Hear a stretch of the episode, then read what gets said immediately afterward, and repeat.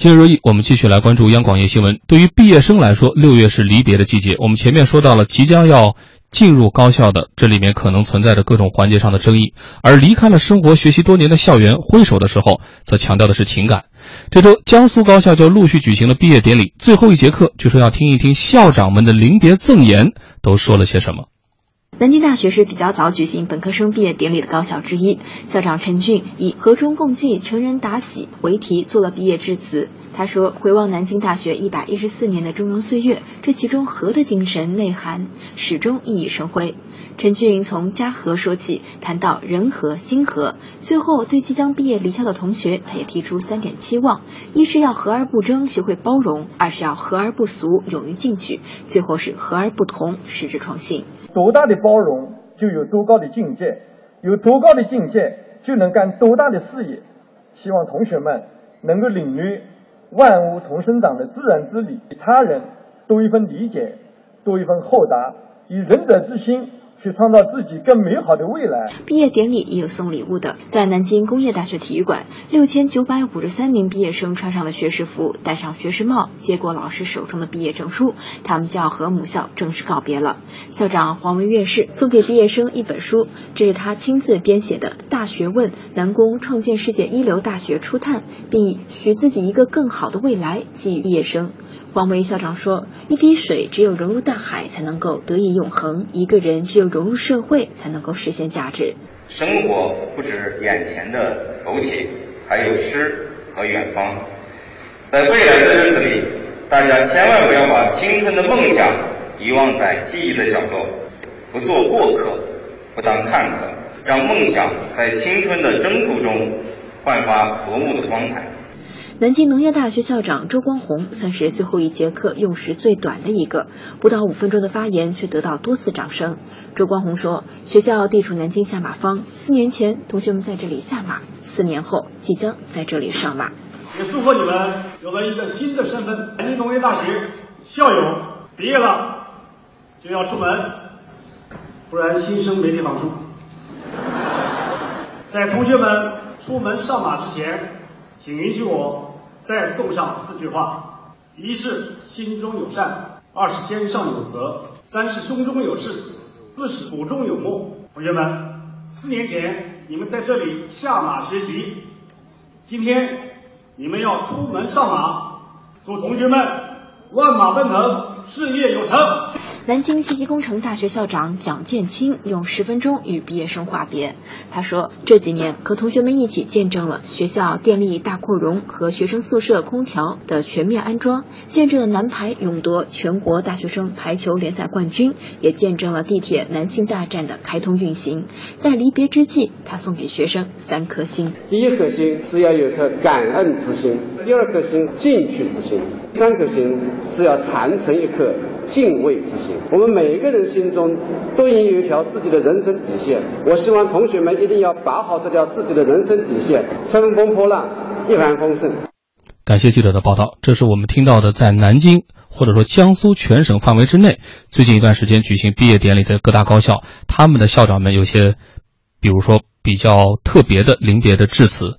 其实这里面，呃，大家伙可能会有各自支持的对象。确实，每到一年毕业季的时候，最近几年各大校长的金句就要再次刷爆网络。毕业生从七零后、八零后到九零后、九五后的转变，大学校长的毕业演讲用词和方式也变得越来越潮啊。毕业典礼也就自然而然的成为了很多媒体报道的所谓校长秀。近年来呢，这种经典语录频出，不说八股说故事的毕业典礼也备受追捧。比如说，昨天还有很多这媒体在报道的那个厦门大学毕业典礼上，邹振东教授作为代表发言的那句“图书馆带不走，实验室带不走，小师妹”，哎，这个好像可以带走，但是不要随便叫一个陌生男人老公，不论他多么有名、多么有钱等等，就这样的好像看上去很不像校长该说的话。但是在毕业典礼上说出来，大家会却觉得非常的亲切，而且对人生真的有点醒的作用。两位，朱青老师，嗯，四年如果是都归结到这样一个什么十分钟一个京剧的话，我也觉得大学的校长真的是忙的太忙不过来了。嗯，进校见一面，然后呢，那个毕业时候见一面。前两年流行呢是书、歌和宝宝。这个大家都知道哈，这都是几个著名什么什么根叔啊等等哈。某一个学校的校长是叫哥，还有一个学校的校长叫宝宝。然后呢，我觉得到了今年呢，有点改路子了，呃，比拼。我相信呢，这个校长肯定现在大家都有班子，哎，就弄这个得弄的就是特别的那个花哨。所以我就在觉得这种花的过程当中，如何在四年过程当中更多的。去和学生交流，我知道有些校长啊是和学生有见面日的，和学生一块去吃午餐的，哎，经常走到学生当中的。我现在就是担心这样的一个发展趋势，最后变成了校长都是只秀毕业这十分钟，嗯，那剩下来的时间呢，是不是就不用跟学生对话了呢？我可能有点苛刻。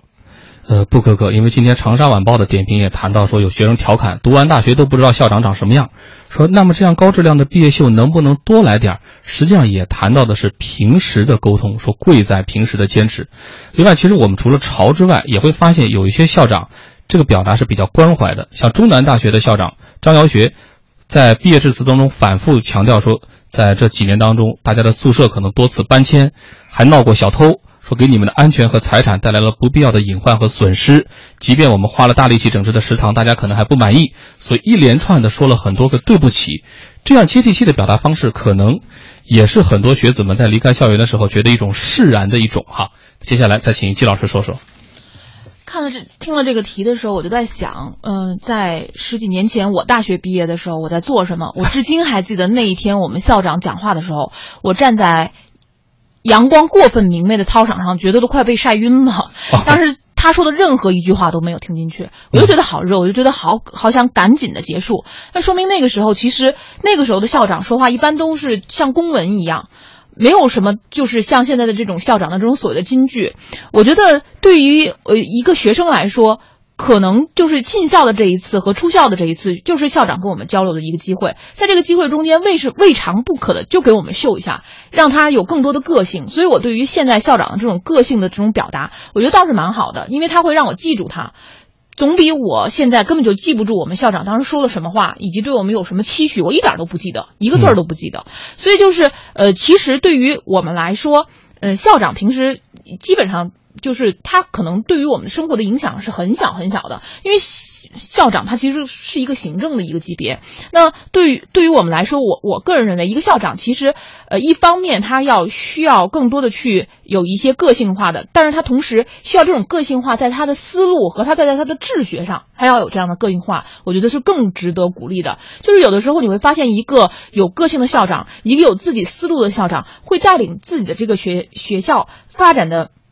与众不同，嗯，它会让让你在某一个时间段，这个大学突然之间就迸发出一些。精神的光芒，比如说，我记得那个时候，我我们学校呃之前有一个很很著名的一个校长叫刘道玉，如果我没记错的话，那他就是就是在那个高校当时那个课制的改革方面，就是他有很多很多自己的思想，然后做了很多很多方面的改革。虽然并不是每一个学生都能够见到他，或者他留下的什么金句让我们能够念念不忘，但是他所做的每一项改革都会深入到我们真实的学习生活中间去，会影响我们。那我觉得这样的校长。比说京剧的更重要。当然，说京剧就是说这种有个性的句子本身就已经很好了。然后，如果他能够把这种有个性的、有思想的东西带到他的管理和治学上去，我觉得就就会更好。嗯，这个季老师已经谈到了羡慕嫉妒恨，其实我就更羡慕嫉妒恨了，因为我们那时候好像都没搞毕业典礼，因为学的是师范嘛。有些朋友已经这个师兄师弟啊，就那会儿的这个毕业的同学，六月份就已经开始拿到这个要上班的学校给的这个课表，暑假就要去参加补课了，所以那会儿。印象当中只有这个班主任啊，这个辅导员在各个寝室转的时候，一些嘱咐的话，这就算是临别赠言了。所以从这个意义上来讲，一是有，再一个是不是对你的人生能够有个点醒的作用吧？能够让若干年之后回想起这所高校，依然有它是我独一无二的母校这样的感受。中国之声央广夜新闻整点之后接着聊。